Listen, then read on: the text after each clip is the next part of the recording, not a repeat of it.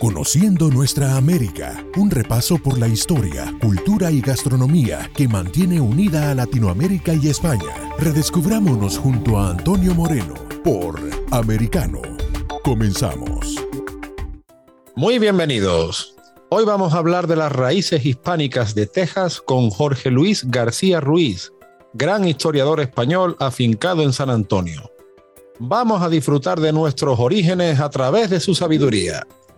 Y es que cuando hablamos de Texas, muy pronto se nos vienen a la mente los rodeos, el country, los cowboys, puesto que Texas es uno de los estados más arquetípicos de los Estados Unidos. Sin embargo, no suele ser tan conocido que muchas de las costumbres tejanas que se tienen como símbolo máximo de los Estados Unidos son de origen hispano.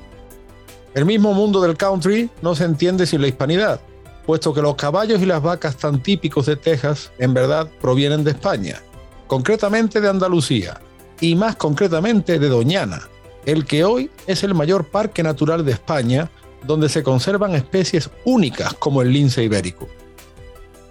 En aquella inmensa llanura rodeada de marismas, siguiendo la desembocadura del río Guadalquivir en el Océano Atlántico, surgieron animales resistentes tanto a los climas secos como a las lluvias, haciendo que su adaptación al continente americano fuera prácticamente instantánea y siempre pasando previamente por las Islas Canarias como continuo puente de ida y vuelta para unir el Atlántico por las Américas. Además, como bien dice el periodista Borja Cardeluz, destacado miembro de la Fundación Civilización Hispánica, aquella parte de Andalucía es asombrosamente parecida a los llanos de Venezuela y Colombia. No es de extrañar que los españoles que llegaron a Norteamérica se adaptaran tanto a las praderas como a los desiertos. Volviendo a citar a Borja Cardeluz, si en el corazón de la Andalucía atlántica se visita la aldea del Rocío, se puede ver que aquello se parece mucho a un modelo que conectó Texas con el lejano oeste, tanto en las casas particulares como en las fortalezas y misiones. Estamos ante aquel modelo arquitectónico sencillo que trabaja la madera y la paja y busca las amplias entradas para los caballos y la sombra frente a la dureza del sol es que hay que resaltar que la historia de Texas sigue la tradición española en América. Esto es, un patrón cultural común continuamente alimentado por una sociedad multirracial en la que blancos, indios, negros y mestizos formaban parte de la monarquía católica española y en este caso concretamente del virreinato de la Nueva España. No es que ahora en Texas esté de moda lo mexicano, es que lo mexicano, o si lo queremos llamar novo hispano, siempre formó parte de Texas es su historia, su esencia, su identidad. Texas nació así, se pobló así, se desarrolló así, como así se fue uniendo y poblando la América del Norte a través de caminos reales que aún siguen funcionando como útiles infraestructuras. Son los caminos españoles de Norteamérica. Por eso hacemos hincapié en que la hispanidad de Texas no es el producto de la inmigración reciente, porque más reciente es el patrón anglosajón, así como otras y posteriores comunidades inmigrantes. Pero sin duda, el más antiguo es el patrón hispano. Por eso, es vital que los hispanos conozcamos nuestra historia y nuestra cultura, para que así valoremos lo nuestro. Porque solo valorando lo nuestro podremos aprovechar nuestro potencial y así es como caminaremos más seguros y firmes hacia el futuro. Y necesitamos y nos merecemos tener una voz propia porque tenemos una procedencia común y fuimos los pioneros del sueño americano. Nuestros antepasados unieron un continente, incorporándolo a la civilización occidental. Debemos desterrar los complejos y sentirnos orgullosos de lo mucho que podemos tener y compartir como comunidad. Desde Texas, que es uno de los estados más conservadores de América, invocamos a las raíces hispánicas como un factor de unidad. Y ahora sí, queridos oyentes, vamos con Jorge Luis García Ruiz, el cual es doctor en estudios del mundo antiguo por la Universidad Complutense de Madrid, España. Jorge es arqueólogo, historiador e investigador, que se dice pronto. Su tesis doctoral en principio fue sobre el patrimonio islámico de la ciudad de Toledo, España, aunque su traslado a Texas cambió sus líneas de investigación, siendo que su enfoque investigador principal radica en la historia hispana de los Estados Unidos, especialmente en el estado que nos ocupa. su último trabajo entra en profundidad sobre las misiones españolas en Norteamérica. Muy buenas, don Jorge Luis. Encantado de tenerle en Conociendo Nuestra América. Muchas gracias por aceptar nuestra invitación. Hola, Antonio. Encantado de estar aquí con vosotros. Muy bien, Jorge. Cuéntanos, ¿cómo te estableciste como historiador en los Estados Unidos? Pues eh, fue un poquito cuestión de cosas de la vida. Este, tampoco había una intención de venirme aquí. Eh, por otras cuestiones que tampoco vienen al caso, nos surgió la oportunidad como familia de emigrar a los Estados Unidos y elegimos Texas pues porque teníamos amigos en esta zona.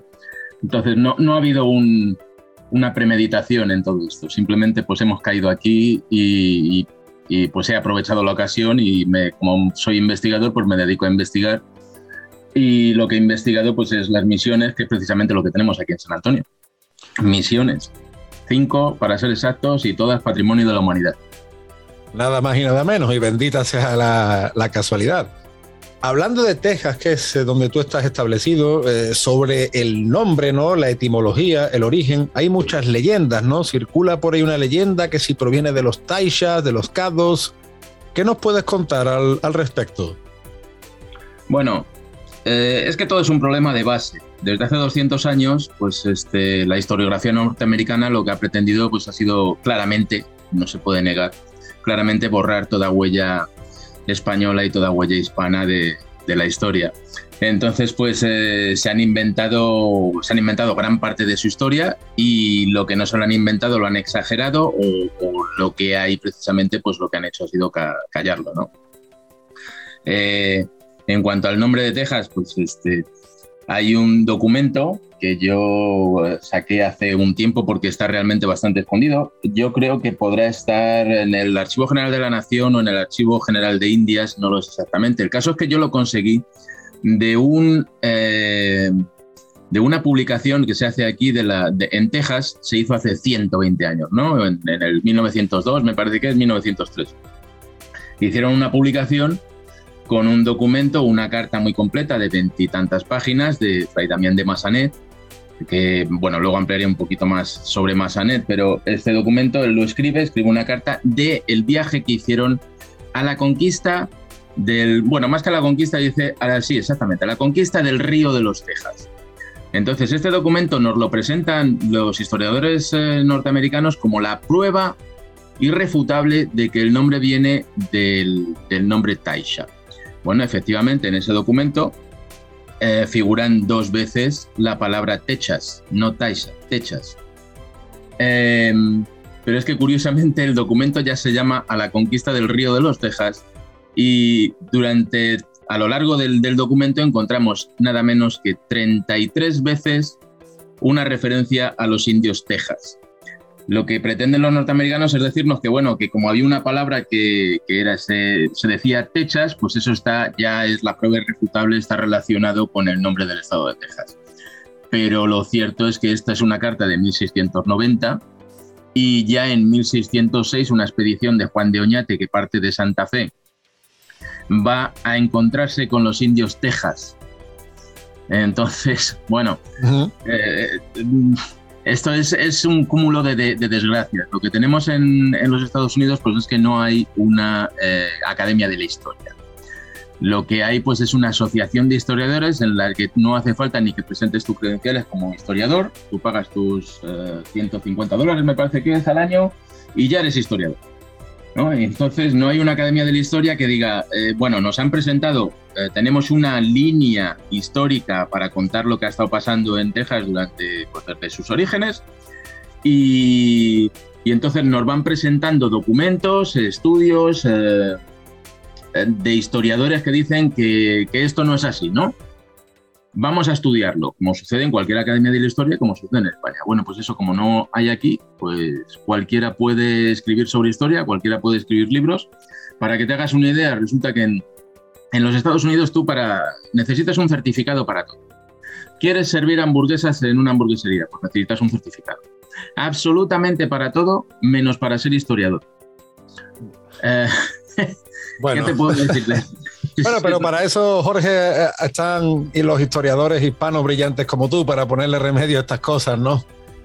La verdad que, hombre, que lo que, mira, a mí lo que me queda claro, porque además tú has citado a Oñate, que Oñate pues quisieron, de hecho llegaron a tumbar su estatua en Nuevo México, además Oñate era nacido en América, o sea, era, era un hombre de la tierra como tantos otros, ¿no? Que fueron también a, a Texas y lo que queda meridianamente claro es precisamente el patrón hispánico de Texas conforme se estudia su historia. Mientras más se estudia su historia, más se llega claro a, ese carácter de pioneros hispanos que, que fundaron aquello y bueno, gracias a historiadores como tú, pues esto quedará, quedará para la historia. Lo que pasa es que claro, pues siempre nos encontraremos con obstáculos en el camino.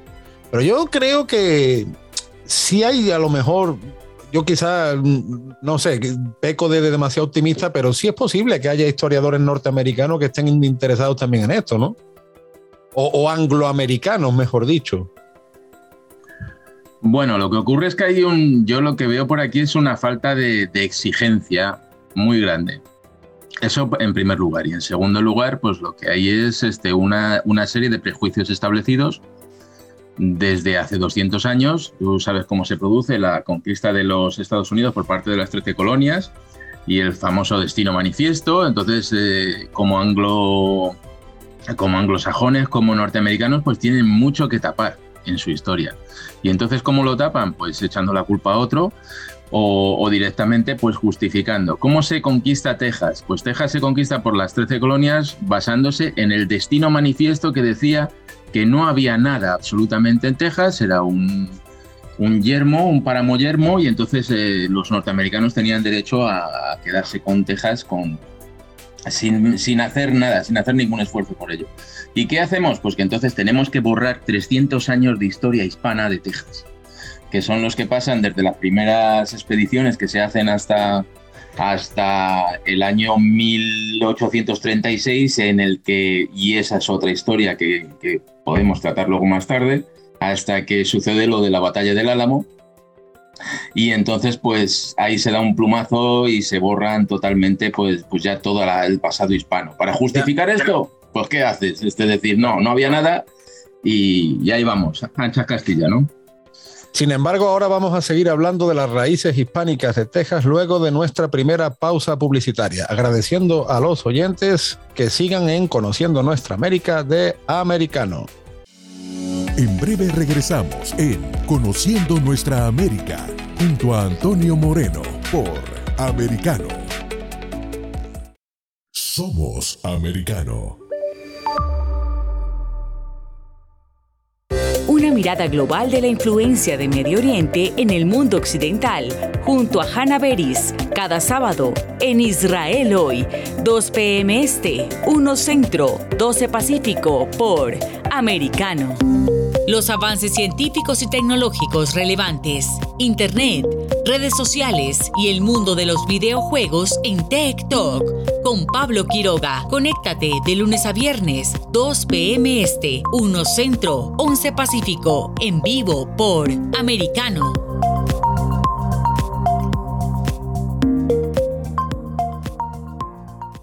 Cada día, Ana Patricia Candiani pregunta, ¿usted qué cree?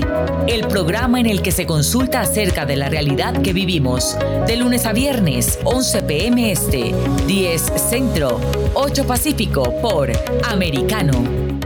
Isabel Cuervo y su equipo indagan y rastrean los hechos para ofrecer una mirada profunda a las noticias, sus causas y consecuencias. Periodismo de investigación. Cada sábado, 7 p.m. Este, 6 Centro, 4 Pacífico, por Americano. Los hechos relevantes que ocurren en Estados Unidos, analizados con la característica frontalidad de Dania Alexandrino y sus invitados. Perspectiva USA. Conéctate de lunes a viernes, 8 pm este, 7 centro, 5 pacífico. En vivo por Americano. Ahora, con Alberto Padilla, está disponible para ti cuando quieras. Accede a toda nuestra programación a través de nuestra aplicación móvil americano. Descárgala desde Apple Store o Google Play y mantente informado con nosotros.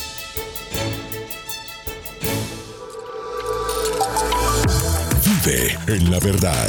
Somos americano. El análisis de la actualidad política de los países del sur de Latinoamérica y sus consecuencias en el continente, junto a Marcelo López Macía, de lunes a viernes, 10 a.m. Este, 9 Centro, 7 Pacífico, por Americano. Donde están los hechos, somos Americano.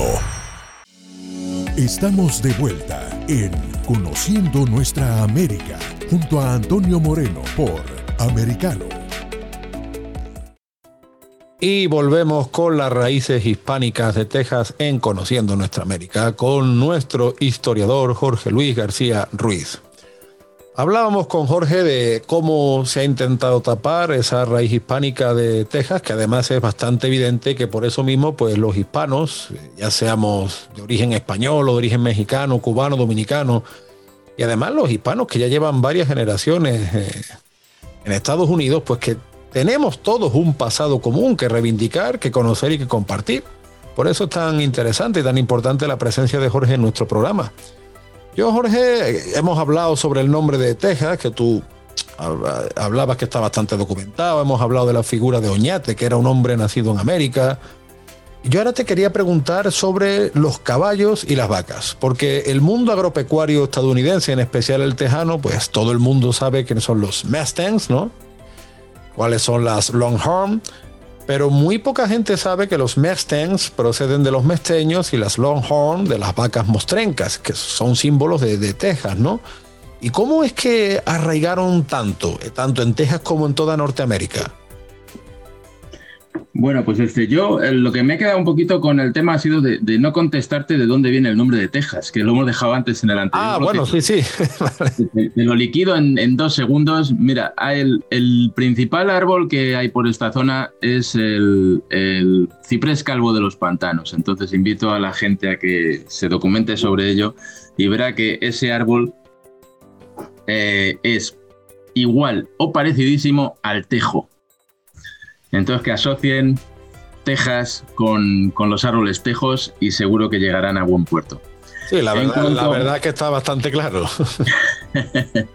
Luego podemos ¿no? inventarnos lo que quieran inventar, pero lo que parece blanco y en botella es, es eso, ¿no? Bueno, los Longhorns y los Mustangs. Pues evidentemente vienen de Doñana. No, es que no. Es, es tan claro que cuando ves un Longhorn al lado de una vaca mostrenca o, pones una fotografía al lado de la otra, eh, las similitudes son totales. Lo, único que falla pues es que eh, por variación y por, por eh, mezcla genética han conseguido que los cuernos sean mucho más largos que los que tienen las vacas mostrencas. Pero bueno, también hay estudios que han hecho de, ADN en el que el origen es claro, es en, en Huelva, entre Huelva y el Algarve Ahí están las dos. Y el sur de, Portugal. Eh, ¿Y cómo es que arraigan tanto? Y se, porque, claro, son animales que muy pronto se adaptan a este terreno, ¿verdad? Claro, mira, esto lo he explicado alguna vez. Eh, lo que viene Cortés para la conquista de México, pues él trae, me parece que eran 12 yeguas, eh, algo así, un número bastante alto, pero lo que trae son caballos de asalto. Son caballos potentes y no son los mesteños. Entonces la gente se hace ahí unos líos mentales con todo este tema lo que traen los españoles después de Cortés, pues es el mesteño que estaba en... ¿Por qué? ¿Y, por qué incluso la, vaca mostrenca? Pues porque cuando cargas el barco en Moguer para venirte aquí a, América, pues lo cargas lo más barato posible. ¿Qué haces? Pues que te vas al, al a, a, Huelva, al coto, entonces no había coto, te vas a Doñana y te traes 4, 5, 10 vacas de las que están allí que te salen o te salen gratis o te salen casi gratis. ¿Qué ocurre? Pues esto, eh, cuando llegan a Canarias en las expediciones, esas vacas ya se las han comido. Lo que necesitan es que tengan en, Canarias se críe también esa vaca. Esto lo digo porque últimamente pues aparecen artículos en el ABC, no sé quién los escribe, si, ni tan siquiera sé si es historiador o tiene idea de lo que está hablando, diciendo que la vaca, eh, que el Longhorn viene de Canarias. Bueno, pues los romanos a los bereberes en Canarias los dejaron con, con cabras y ovejas, no les dejaron, y algún perro. Este, no les dejaron ninguna vaca. Claro, la vaca procede de la península ibérica y concretamente la que llevan a Canarias del suroeste de la península ibérica. Es la misma, es la misma, porque les sale gratis, porque es que van a cargar el barco con comida y una expedición sale carísima y si te ahorras el comprar cuatro vacas porque las sacas de Doñana de, aquella manera, que es lo que pasaba, lo que hacía Colón, pues fenomenal. Y lo que hacen es establecerlas en Canarias y de Canarias cuando llegan para la Guada las distintas expediciones, pues la llevan para América. Y lo mismo pasa con el caballo. El caballo es el caballo mesteño, no hay duda, es un caballo que aguanta mucho, que no tiene la potencia de otros caballos para, pues, lo que hablamos, caballos de asedio que había más en la, península, que incluso se los llevaron los romanos y los intercambiaron con los chinos. Este, hay diferentes razas y lo que viene aquí a América es el caballo mesteño. Durante lo que se produce en América, eh, se produce la, la, conquista de México y durante 20 años después de la conquista pues hay una paz porque los españoles no se están moviendo de México. Pero en el momento en que se empieza a ampliar la conquista, 20 años después, que se empiezan a conquistar diferentes pueblos que casi todos estaban en, rebeldía siempre contra los españoles, pues estos pueblos se dedicaban a robar los caballos españoles, los caballos mesteños que habían llevado los españoles. Entonces tampoco es una, un, invento tejano el caballo, porque es otra de las cosas que nos vienen diciendo. No, no, es que eh, los indios apaches les robaban los caballos a, los españoles. No, no, llevaban robando no los apaches. Este, 200 años antes todas las tribus indias de México les estaban robando los caballos a los españoles. Entonces, de ahí viene el famoso Mustang, que viene, es una transcripción corrupta de Mesteñ. No tiene ni una, una derivación del español, finalmente. Así es, y además por, por ADN está certificado. O sea, no hay, hay cosas que no se pueden discutir. No, claro, eh, yo creo, como te digo, eh, que, que el, el, patrón de raíz hispánica de Texas es indiscutible desde un punto de vista científico y si nos vamos a otros aspectos como la cultura, la antropología, es que es muy evidente, ¿no? Y, es necesario que esto los hispanos lo conozcamos y lo pongamos en valor, ¿no? Hablando de estos temas, Jorge, eh, veo que tú estás estudiando eh, el tema de las misiones, de los presidios y en Texas, pues hay algo que es icónico, ¿no? Para toda la historia estadounidense, como el Álamo. Y el Álamo también es de origen hispano, ¿verdad? Bueno, sí, claro que sí. Lo que, lo que fíjate que lo que se te ha olvidado en, el punto anterior, en el tema de, los caballos, pues es la presencia de los charros. Es que los, los, charros vienen de España, eh, le transmiten esta cultura a los mexicanos y los mexicanos se la pasan a, Texas. Entonces el famoso cowboy es un cowboy español. Sí, además es curioso porque es como trasplantar la cultura fronteriza ibérica que hunde sus raíces en la Edad Media y luego vemos en el charro mexicano, lo vemos en el cowboy norteamericano, lo vemos en el gaucho en, Argentina, Uruguay, Brasil, en el llanero entre Venezuela y Colombia, en el chalán peruano, en el guaso chileno, o sea, con sus distintos matices, pero es una cultura del hombre a caballo que se reproduce por todo el continente, ¿no? Totalmente. El problema es que tenemos en este, bueno, no iba a decir en este siglo XXI, pero ha sido en el siglo XX sobre todo, pues tenemos la presencia de Hollywood. Entonces, Hollywood ha transformado todo, todo, todo lo que realmente en origen era hispano, pues ha pasado a ser norteamericano, ¿no? Nos han... Luego, mira, cuando algún este indigenista nos habla del, genocidio cultural, el genocidio cultural que cometieron los norteamericanos con los españoles fue tremendo, ¿eh? Pero bueno, ahí vamos peleando con ello día tras día. No, claro, es importante, Jorge, porque como cada vez los hispanos eh, somos más en Estados Unidos, pues es muy importante sacar estos temas a colación y probablemente necesitamos un hispano boot o algo así. Pero mira, hablando del tema del Álamo, que es un tema también muy recurrente en Hollywood, el Álamo es de origen hispano.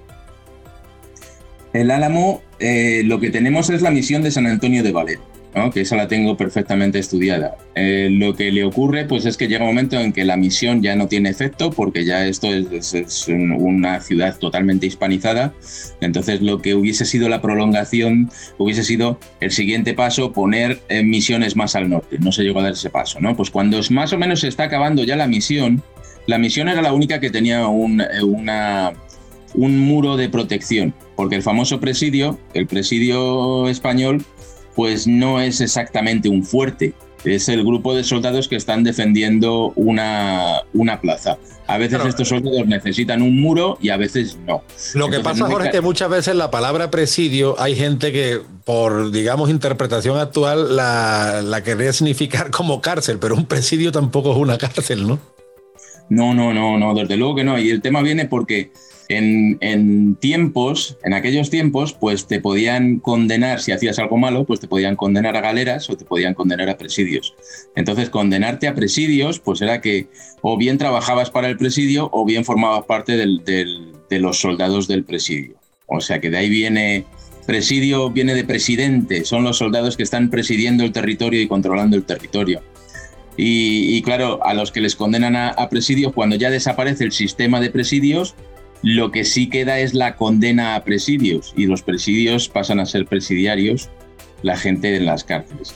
Y entonces, pues lo que te estaba diciendo sobre el Álamo, este, el, único edificio que tenía muros de protección en la ciudad, porque ya digo que el presidio no tenía, era, estaba en el centro de la ciudad con sus propias casas de adobe, nunca tuvo muro ese presidio de San Antonio, y entonces el único muro que tiene de protección es el de la misión de San Antonio de Bálamo hay una. Eh, se cambia un poquito el sistema de presidios para ser un tema que es las compañías volantes. Entonces, eh, la compañía volante del Álamo de Parras, que está en, la zona de, México, en el norte de México, la trasladan a San Antonio. ¿Y qué hacen? Pues que se establecen en, la misión porque la misión tiene muros. Luego esto cambia y cuando entran los filibusteros norteamericanos a robarse Texas, porque se la robaron directamente, o a lo mejor se la vendió Santa Ana, que es la otra opción que tenemos. Pero cuando entran a robarse Texas, el único eh, sitio que estos 200 filibusteros tienen para defenderse es la misión de San Antonio de Valle. Y se llama, en ese momento ya acoge a la, a la compañía volante del Álamo de Parras, de ahí le viene el nombre. Entonces todo es origen español, es que no hay, no hay ninguna duda. Claro, origen español, origen novohispano, en fin, forma parte de esta gran cultura hispánica que compartimos tantos millones de personas a lo largo y ancho del mundo y principalmente en el continente americano, porque desde el siglo XVIII la importancia de la monarquía hispánica radicaba en América y gracias a eso a día de hoy el español es una lengua continental americana, porque si bien se habla en el extremo occidente europeo, pues prácticamente encontramos hispanohablantes hoy desde Alaska a la Patagonia y eso tiene mucho que ver con esta historia que estamos desarrollando, lo que hemos empezado hablando, fíjate, de la etimología tejana hasta el sector agropecuario, hasta la arquitectura, la cultura fronteriza, todo nos lleva a ese origen hispano y vamos a seguir hablando de estas cuestiones de presidios, de fortalezas y de, en fin, y de mitos y leyendas también. Después de una nueva pausa publicitaria, querido Jorge, agradecemos a nuestros oyentes que continúen en Americano, esta casa de los hispanos, concretamente en el programa Conociendo Nuestra América. Pronto volvemos. En breve regresamos en Conociendo Nuestra América, junto a Antonio Moreno, por americano. Acercándote a la verdad. Somos americano. Noticias e información del acontecer de nuestra región con sabor caribeño. Acompaña a Diulca Pérez e infórmate de lunes a viernes en vivo 9 a.m. Este, 8 Centro, 6 Pacífico por Americano. Donde vive la verdad. Somos americano. Los hechos relevantes que ocurren en Estados Unidos, analizados con la característica frontalidad de Dania Alexandrino y sus invitados. Perspectiva USA. Conéctate de lunes a viernes, 8 p.m. Este, 7 Centro, 5 Pacífico. En vivo por Americano. Perspectiva USA está disponible para ti cuando quieras. Accede a toda nuestra programación a través de nuestra aplicación móvil americano. Descárgala desde Apple Store o Google Play y mantente informado con nosotros.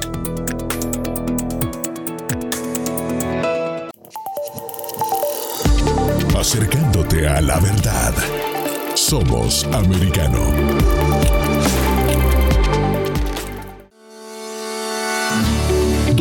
Está la verdad. Siempre americano. El antídoto rojo extra está disponible para ti cuando quieras. Accede a toda nuestra programación a través de nuestra aplicación móvil americano Descárgala desde Apple Store o Google Play y mantente informado con nosotros. Los hechos relevantes que ocurren en Estados Unidos, Europa, Asia y Medio Oriente, vistos con la mirada experta de la internacionalista Lourdes Subieta en Así está el mundo, de lunes a viernes 11 a.m. Este, 10 Centro, 8 Pacífico, en vivo por Americano.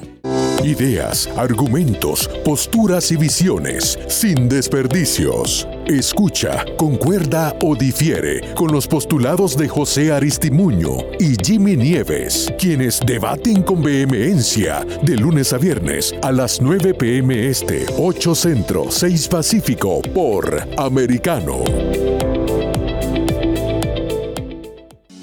Estamos de vuelta en Conociendo Nuestra América junto a Antonio Moreno por Americano.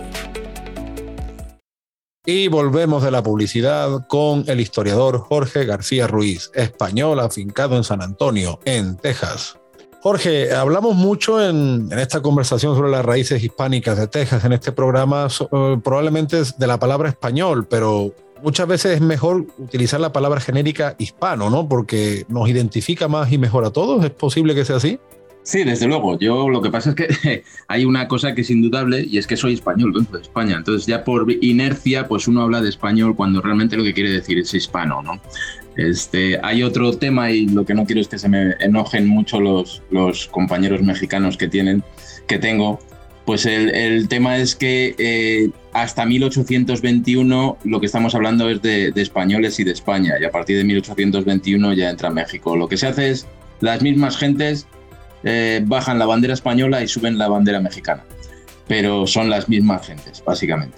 Claro, de hecho eh, existe el término españoles americanos, españoles de ultramar, hasta, hasta esa misma fecha, como bien señala. Así es, así es. Pero eh, mira, hasta la 1821 todos los documentos, en todos los, y yo trabajo mucho con documentos de personas, no con documentos de, de reyes ni de guerras, ¿no? Documentos sí, sí. de personas. Y entonces en todos esos documentos la gente se define como español, ¿no? Era como se definían ellos en aquel momento. Luego cambiaron, decidieron independizarse y cambiaron a mexicanos, pero eran las mismas personas. Entonces, vamos a hablar de hispanos. No, sí, claro, para, además es el término que, que, mejor se entiende, pero sí, además cuando hablamos de español lo hacemos en ese sentido amplio, como sinónimo de hispano, porque además no solo es la presencia española de América, sino cómo América también cambió la cultura española. Eso es muy visible en determinadas regiones españolas. Probablemente sea más visible en Andalucía, en las Islas Canarias, pero toda España pues también eh, bebe de eso que le llegó de América, ¿no? Fíjate que, por ejemplo, la tortilla lleva papas, el gazpacho lleva tomate, muchas cosas llevan ingredientes americanos en, en nuestra cultura y, y, es bueno hacer esta acotación, ¿no? Te quería preguntar, Jorge, porque yo veo que tú le, le das muy fuerte a, los mitos, a las leyendas, ¿no? Cuando muchas veces incluso son mitos que no son positivos. Y hablamos antes del origen etimológico de Texas. También existe la idea de que Texas en algún momento formó parte de Francia, ¿verdad? Pero ¿esto es cierto? Um, bueno, tampoco es una parte de esas, de las muchas que se utilizan para decir que España no, no tuvo la presencia que tuvo. ¿No? no tuvo la fuerza que tuvo en Texas. Te cuento muy brevemente lo que pasó. Por el río Mississippi bajó, eh, el río Mississippi ya lo había reclamado España a través de Hernando de Soto, ¿no?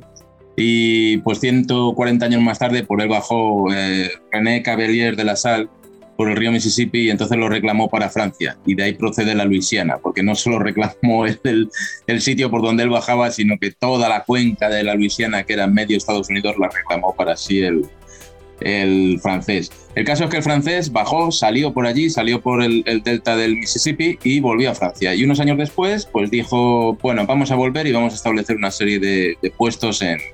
Y voy a subir por el río Mississippi. Como si fuese algo sencillo, ¿no? Vienes con unos barcos especialmente hechos para cruzar el Atlántico y pretendes subir por el Mississippi. Para que te hagas una idea, este, cabeza de vaca, cuando construyen sus, sus barquitos para, aunque ya estaban muertos de hambre, construyen sus barquitos para llegar a, México otra vez o a La Habana, cuando pasan por el Mississippi, eh, acuérdate que va cabeza de vaca en un barco, Pánfilo de Narváez va en otro, cuando pasan por la desembocadura del Mississippi viene con tanta fuerza que el propio cabeza de vaca dice, pues el, Mississippi nos ha empujado 20 kilómetros adentro, cuatro leguas.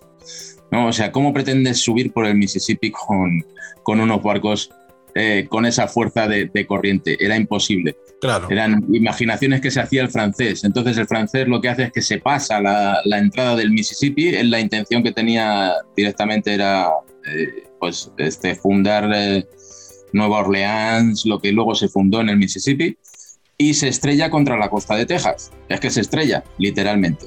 Entonces, con lo que le queda del barco, construye un fuertecito. Un fuertecito que termina siendo este, acabado por los indios y esto dura como dos o tres años. Pero él sabe que está en territorio español. Y entonces él hace continuas expediciones hacia, hacia el este tratando de, encontrar un, un, sitio amigo, porque sabe que los españoles van a ir a buscarle y van a acabar con ellos, pues a lo mejor como acabaron con los hugonotes en, en la Florida, ¿no? Sí. Y entonces él, está preocupado por eso, o sea, él ya sabe que eh, Texas es española. Pero claro, como subió su banderita en ese fuerte durante tres años, pues los tejanos y los norteamericanos defienden que eh, Texas fue francesa durante tres años.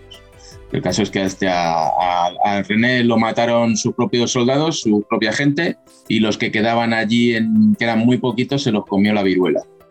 No se los comió los indios, se los comió la viruela. No se puede afirmar, por tanto, que Texas eh, fuera parte efectiva de Francia en ningún momento, salvo este episodio, que es además un episodio incluso extravagante de la historia. Totalmente, ¿no? Entonces, este, ahí voy, a eso voy con que los norteamericanos, la historiografía norteamericana y tejana, para borrar la huella española, pues lo que han dicho es decir, no, pues esto era francés, cuando es totalmente mentira. Es que este señor se estrelló contra náufrago, se estrelló contra la costa y allí subió su banderita, pero no tuvo ninguna incidencia sobre el territorio ni tuvo ninguna, eh, no hay ni una sola herencia eh, francesa en, Texas. Todos los ríos tienen nombres españoles, este, ciudades, todo, todo es español. Claro, de hecho, sí. Sí, no, te decía que, es muy identificable porque lo que estamos hablando, por ejemplo, de, del sector agropecuario, de la agricultura, incluso tú que trabajas con documentación de los pobladores, porque tenemos elementos que provienen de la Andalucía Atlántica, del suroeste de la península ibérica, tenemos también la llegada de pobladores canarios y antes también tenemos llegadas incluso de gente del, norte de España, ¿no? Gente que viene de, Santander, de Vizcaya, que también hace su aporte a la ganadería, que también está documentado desde, desde México. Entonces eso está perfectamente identificado y tú que manejas ese tipo de documentación, pues lo podrás contrastar mejor, ¿no? Sí, así es. Este, eh, yo tengo acceso a todos los registros de bautismo, matrimonio y defunción de, de, del inicio de Texas, de la fundación de Texas desde sus inicios. Entonces, la presencia de nombres vascos y de nombres eh, cántabros eh, y, algunos gallegos, no muchos, pero algunos gallegos, pues ahí está y es, y es grande. No es pequeñita, es grande. Sí, sí. que sí, sí, hay presencia de ellos y, se nota en, muchos aspectos. No tanto como, por ejemplo, en, en, en, Ohio. Iba a decir Ohio, pero no es Ohio. Es. En Iowa es un, un, estado de los del norte en lo que hay un, un, pueblo, bueno, pueblo, es ya una ciudad completamente que se llama Boise. Boise. Y entonces esta fue fundada por, por, unos vascos que se fueron, se metieron allí por el medio de América y fueron subiendo, subiendo, subiendo y llegaron hasta allí y allí fundaron su, su ciudad. O sea que sí, el, vascos y cántabros y, del norte y asturianos, por supuesto que también tienen mucha presencia. Claro, fue como una, nunca mejor dicho, una nueva España, porque se van juntando vascos, cántabros, andaluces, canarios, se mezclan con la población local, también hay población negra y mulata. Es por eso que muchas veces en Estados Unidos no se entiende que ese concepto cerrado de raza no va con los hispanos, porque el hispano es una cultura que está por encima del fenotipo, del color de la piel. Así es, es que están tratando de confundir eh, hispanismo con, con, ser una raza. Hispanismo no es una raza porque, mira, yo tengo amigos de, Guinea. Mi amigo Jambo, al que quiero mucho allí en, España, hace ya tiempo que no nos vemos, pero es, es guineano. ¿no? Y entonces eso lo tenemos en, en, nuestra, en nuestra sangre y lo tenemos, se mezclaron con nosotros en todo momento. Es que no tiene nada que ver con raza. Sí, igual que, por ejemplo, en Sevilla y Cádiz hubo una población negra nada desdeñable y en Sevilla todavía una hermandad, que es la Hermandad de los Negritos, que hicimos un programa eh, que tuvo mucha influencia en América. Por ejemplo, en Lima, hubo, ah, en Lima, la capital del Perú, hubo hasta ocho cofradías fundadas por los negros sevillanos y eso también forma parte de la cultura hispana, no, no está reñido. No, este, mira, para que te hagas una idea, el primer entierro que se produce en la misión de San Antonio de Valero es de un soldado presidial eh, negro eh, que se llama, se apellida Blanco. ¿No? Entonces, el, primer, digamos, muerto español en que está registrado es, este, es un negro soldado presidial. Entonces al anglosajón esto no le cuadra, no le cuadra que... Igual que no le cuadra que uno de los conquistadores de México fuera el negro Juan Garrido o uno de los conquistadores del Perú fuera el mulato Miguel Ruiz, ¿no? Claro, porque es que confunden mucho los términos. Por ejemplo, aquí hay un... Aquí es, es que hasta te tienes que reír porque hay un... Hasta el negro estebanico, ¿sabes quién era, no? Sí, sí, claro. de los cuatro que, que, quedan de la expedición de Pánfilo de Narváez, que va con, con cabeza de vaca, en realidad no era negro, era norteafricano. Sí. Eh, lo que pasa es que los españoles tenemos mucha, mucha costumbre de, llamar negros a los que son morenos de piel. Pues bueno, sería moreno. Bueno, pues aquí hay una corriente de gente que, le identifica como afroamericano, ¿no? El primer afroamericano. Y entonces tienes hasta libros, hay un libro en el que, en el, que el protagonista es Estebanico. ¿Y de dónde sale toda esa información? Pues es la que relata eh, Cabeza de Vaca. Cabeza de Vaca, sí, sí. Eso por la Florida. Nos cuentan la historia de Cabeza de Vaca en ojos de Estebanico, que nunca escribió esa, esa historia. Y hay un, hay un libro, y hay este. No, no, no, esto es de pesadillas. Bueno, pero de todas maneras yo creo, Jorge, como te digo, yo intento ser algo optimista y veo que el hispano, lo que una vez que conozca más y mejor su historia, yo creo que podrá caminar de otra manera. Y, yo por eso te quería preguntar a ti, como profesor, como investigador, ¿cómo crees tú que en el futuro pueda ser más y mejor valorado este legado que compartimos? ¿De qué manera? Pues este, mira, básicamente el que más daño nos está haciendo es el propio hispano. Entonces ahora sabes que hay una corriente. Buen punto, buen punto. Claro hay una corriente fuerte, y cuando digo hispano me estoy refiriendo tanto a español como a hispanoamericano. Sí, sí. El que más daño nos está haciendo a este tema de la hispanidad es, es, es él. Hay un tema muy fuerte ahora con la corriente esta del globalismo y la gente de, de, ideología de derechas que está diciendo que tenemos que estar en contra de los británicos, ¿no? Porque ellos quieren acabar con el imperio español y los americanos, los norteamericanos están en contra de todo esto. Bueno, pues yo te puedo decir que viviendo aquí en los Estados Unidos, el norteamericano que ataca a España lo hace básicamente por ignorancia, no porque tenga mala fe. Lo hace por ignorancia, porque desde niñito en, la escuela le han explicado que los españoles eran malos y ya está, no tiene ningún trasfondo actualmente. ¿Por qué? Porque España y nos vamos a una nueva pausa publicitaria. Eh, seguimos hablando ahora con Jorge de cómo podemos valorar más y mejor este legado hispánico en los Estados Unidos, sobre todo a partir de Texas. Muchas gracias queridos oyentes. Pronto volvemos con Jorge García Ruiz. En breve regresamos en Conociendo Nuestra América junto a Antonio Moreno por Americano. Somos Americano. La hora de la verdad está disponible para ti cuando quieras. Accede a toda nuestra programación a través de nuestra aplicación móvil americano. Descárgala desde Apple Store o Google Play y mantente informado con nosotros. Diego López y Dianelis Guerra comentan y analizan el acontecer deportivo, torneos, campeonatos y la actuación de tus atletas favoritos en Deportes Americano. Sábado, 10 pm este, 9 centro, 7 pacífico por Americano. Iberoamérica hoy un análisis de los acontecimientos políticos y sociales y su impacto en nuestra región. Entrevistas con los protagonistas de los temas relevantes, puntos de vista distintos, para que saques tus propias conclusiones. Conducido por Mario Pacheco y Mamela Fiallo. De lunes a viernes en vivo, 12 pm este, 11 centro, 9 pacífico por Americano. Ideas, argumentos, posturas y visiones, sin desperdicios. Escucha, concuerda o difiere con los postulados de José Aristimuño y Jimmy Nieves, quienes debaten con vehemencia de lunes a viernes a las 9 pm este, 8 centro, 6 pacífico por Americano. Amanecer con Dios está disponible para ti cuando quieras. Accede a toda nuestra programación a través de nuestra aplicación móvil americano. Descárgala desde Apple Store o Google Play y mantente informado con nosotros.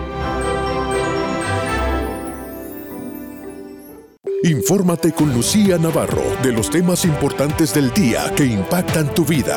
Conoce el contexto de los hechos con el análisis de especialistas. Únete a Actualidad Noticiosa de lunes a viernes a partir de las 10 pm este 9 Centro 7 Pacífico por Americano. Vive en la verdad. Somos Americano donde pasan los hechos. Siempre americano. Estamos de vuelta en Conociendo Nuestra América junto a Antonio Moreno por Americano. Y volvemos de la publicidad con el historiador Jorge García Ruiz. Hablábamos de cómo podemos valorar más y mejor el legado hispánico en Estados Unidos, especialmente en Texas, que tiene un pasado hispánico tan claro. Y Jorge pues se mostraba crítico tanto con anglosajones como con hispanos, ¿no, Jorge?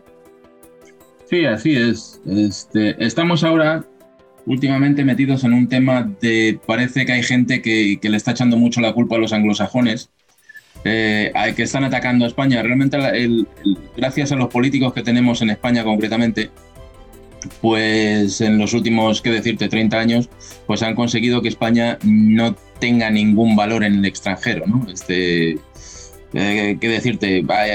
Ahora mismo con lo de la guerra de Ucrania hay una reunión de países importantes y ahí no está España. Y a pesar de que está enviando armamento, pues ahí no está España. ¿no? Sí, o al, igual, Jorge, que España podría tener un papel preponderante de cara a la comunidad hispana de Estados Unidos y no lo tiene, ¿no? Así es, es que por decisión propia de nuestros políticos, pues no tenemos ninguna influencia en el mundo.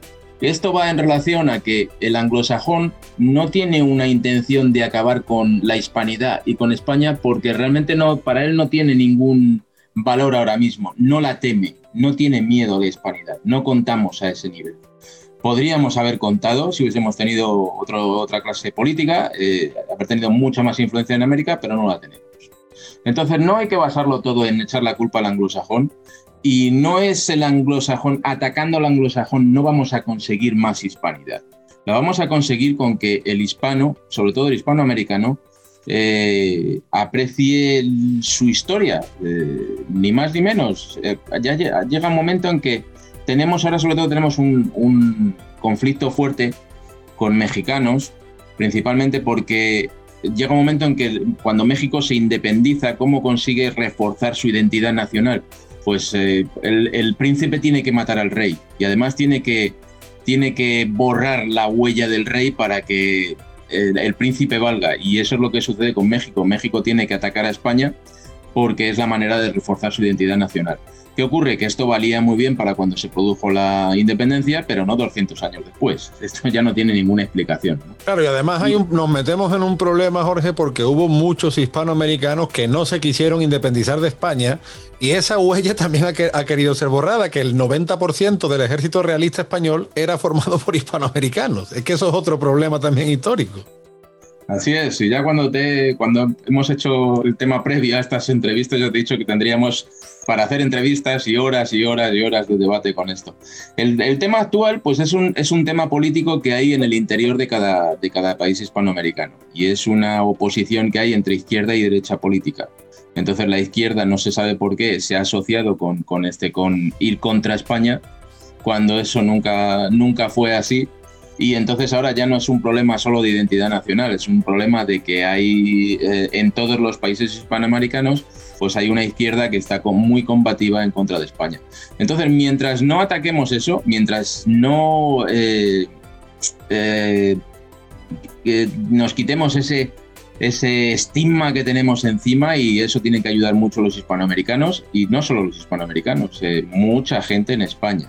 Sí, sí, definitivamente. Y todo esto se hace en base a la ignorancia, porque no tenemos ganas de estudiar y de agarrar libros y de, y de, este, y de, leer, y entonces nos basamos únicamente en, en 140 caracteres o, o, este, o en el título del meme. Y entonces eso, nos está, eso nos está aniquilando. Mientras no acabemos con eso, eh, no hay nada que hacer. O sea, yo lo veo muy negro. Bueno, bueno, vaya por Dios. Yo ya, te digo, a veces soy optimista, pero es bueno también, como tú bien dices, tener los pies en el suelo, Jorge. Y, mira, una de las cosas eh, que te quería preguntar eh, es por tus libros y por tus investigaciones, porque tú tienes página en Facebook, ¿verdad? Sí, sí, tengo página en Facebook, página profesional, y ahí pues es un poco donde es una Mm, es una mezcla entre blog y, poner algo de historia y algo personal. No es, no es una página de historia al, uso, ¿no? ¿Y cómo te pueden encontrar nuestros oyentes por Facebook? Pues este es muy fácil, poniendo mi nombre completo, Jorge Luis García Ruiz, eh, y ya está, y me van a encontrar, seguro. Seguro. Eh, tú vienes de otro, quizá de otro campo de investigación, porque hablamos que tú te especializaste ¿no? en el patrimonio islámico de la ciudad de Toledo y sin embargo ahora pues eres un reputado investigador e historiador sobre las misiones, sobre el legado hispánico en Texas. Y yo quisiera que nos hablaras de tus trabajos, de tus últimas investigaciones sobre este patrimonio hispánico tejano. Valga la redundancia, hispánico tejano. Así es, es que el, origen y, incluso el origen de los Estados Unidos también es hispano, no solo es, no solo es de Texas, ¿no? Se ayudó mucho en la creación de, este país. Claro. En los Estados Unidos. España ha sido el, aliado más fiel que han tenido los Estados Unidos, incluso más que, los británicos, y, y, no nos lo han agradecido absolutamente nada. Entonces, a nada que des aquí, mira, yo alguna vez que he hecho algún viaje por, por, Inglaterra me he encontrado en un país extranjero. En cambio, cuando te haces el viaje por aquí, por los Estados Unidos, te encuentras como en casa, te encuentras como en España. Sí, sí, sí. Entonces, pues eso te empuja, te empuja a saber un poco más y cuando empiezas a tirar del hilo, pues eh, tus investigaciones te llevan unas a otras y te das cuenta de que todo ha sido una conspiración para, para tener a España olvidada de la historia de, de los Estados Unidos. Y entonces, pues bueno, yo empecé con, empecé con algo que me llamó mucho la atención, que era el, nombre de Texas, si venía realmente de, este, de la palabra indígena o venía del árbol, como sostengo yo. Y de ahí pues pasé a, investigar las misiones, de las que se han dicho auténticas barbaridades, entonces pues hacer idea. Y pues bueno, cuando vas tirando de documentos, lo que ves es que, pues que hay decir que son exageraciones este, es quedarse corto, es eh, directamente mentiras, ¿no?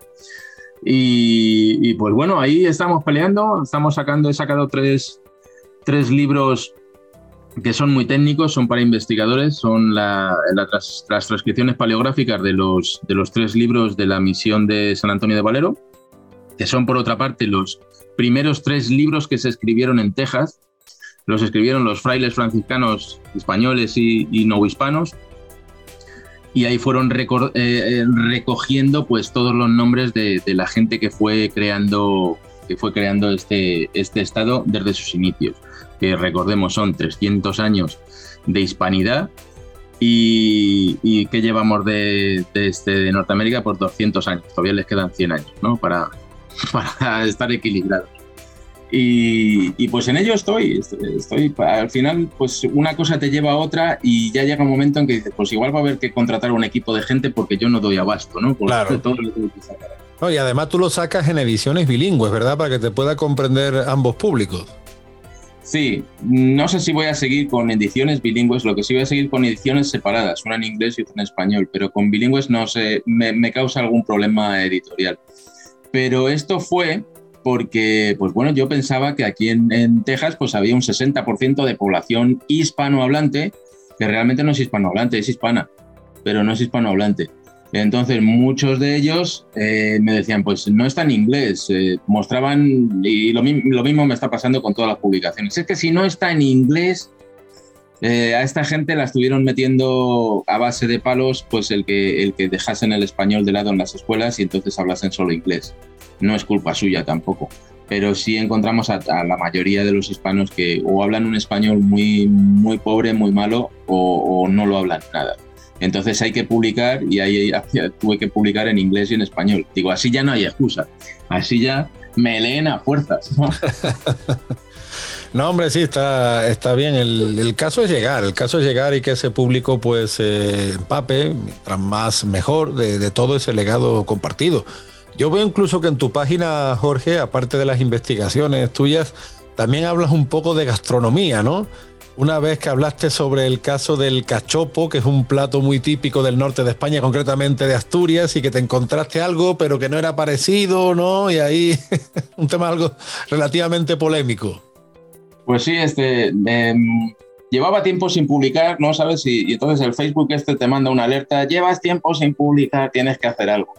Y entonces ese día estaba preparándome unos cachopos aquí. Y entonces dije, oye, esto se parece al, al, al chicken fry steak que toman por aquí, pero claro, no tiene ni punto de comparación, se parece solamente por, por fuera. Entonces me, surgió la idea, voy a, voy, a, voy a sacar este tema. Y pues oye, un exitazo tremendo, más que los aburridos temas de, de, este, de misiones o de presidios. El meter eh, gastronomía ha sido un exitazo, sobre todo entre los anglosajones. Sí, yo creo que muchas veces eh, los que nos gusta investigar sobre nuestra historia y demás, debemos también atender a esos temas más de a bordo, porque tú sabes que ahora están saliendo muchísimas investigaciones, por ejemplo, en el campo de la música, en, en Luisiana, en Nueva Orleans, por el contacto con, con La Habana, con Veracruz, pues se está sacando esa influencia criolla, hispana en la música, y por qué no, la gastronomía también puede ser un campo de, de investigación. Hay tantísimas cosas, ¿verdad?, que podemos sacar a, al aire y que, y que puede llegar a la gente que al final es lo importante. Sí, les llama, les llama la atención sobre todo, porque mm, una cosa es clara, aquí se come muy mal. si, te bajas a, si te bajas a México, se come excelente, ¿no? Igual que en España, diferentes platos, pero se come excelente. Pero lo que, lo que hacen aquí es un auténtico desastre para la gastronomía. Entonces, este, yo, mira, aquí la familia hacemos la comida en casa, comemos en casa. Una vez a la semana sales a un restaurancito, pero el resto lo haces en casa. No solo porque digas, no, es que esto me, me la añoranza que sientas de tu tierra, ¿no? sino por, es por simple salud. Y, y, es el problema que tienen los americanos con sus hamburguesas y con poco más, ¿no? Así que bueno, sí, ellos, el, hay americanos que, este, que sí aprecian que tú vengas de, de fuera y les ofrezcas otra visión, porque la verdad es que están ellos muy cerrados en su mundo. Pues eso es lo importante, Jorge, como tú bien dices, tener los pies en el suelo, conocer nuestra historia, no buscarnos tanto enemigos exteriores como sí eh, los interiores que tenemos, que son los que nos impiden desarrollarnos y ojalá, pues ojalá con estos conocimientos históricos variados, tanto de documentos como de gastronomía o de música, pues lleguemos a las conciencias y a las almas y, despertemos a, a nuestra gente que merece tener voz y voto por derecho propio, eh, porque como tú bien dices, eh, históricamente Estados Unidos tiene un origen hispánico innegable, hoy lo hemos certificado en Texas. Y llegamos al punto final de nuestro programa. Te agradecemos mucho tu presencia, querido Jorge García Ruiz. recomendamos todas tus obras, tu página en Facebook y nos despedimos de nuestros oyentes hasta la próxima semana. Muchas gracias por estar ahí en Americano Media en Conociendo Nuestra América. Pronto volvemos con más material hispánico, cultural, histórico, gastronómico, etc. Gracias y hasta luego. Conociendo Nuestra América está disponible para ti cuando quieras. Accede a toda nuestra programación a través de nuestra aplicación móvil americano. Descárgala desde Apple Store o Google Play y mantente informado con nosotros. Conociendo nuestra América, un repaso por la historia, cultura y gastronomía que mantiene unida a Latinoamérica y España. Redescubrámonos junto a Antonio Moreno, cada sábado, 8 pm este, 7 centro, 5 pacífico por Americano.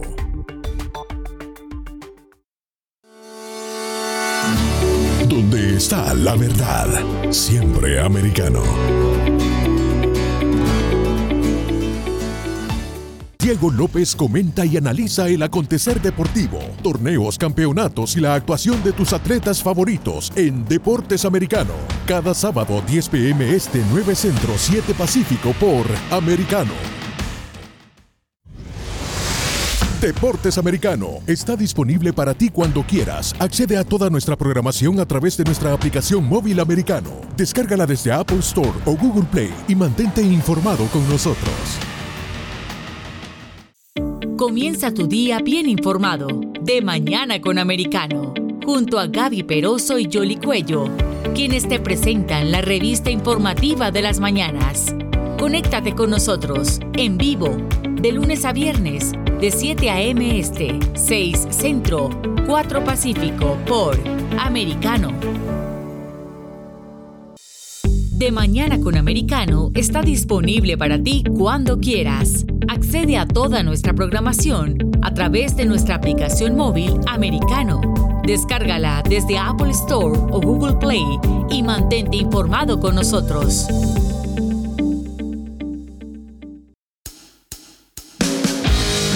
Donde vive la verdad. Somos americano. This podcast is a part of the C Suite Radio Network. For more top business podcasts, visit c-suiteradio.com.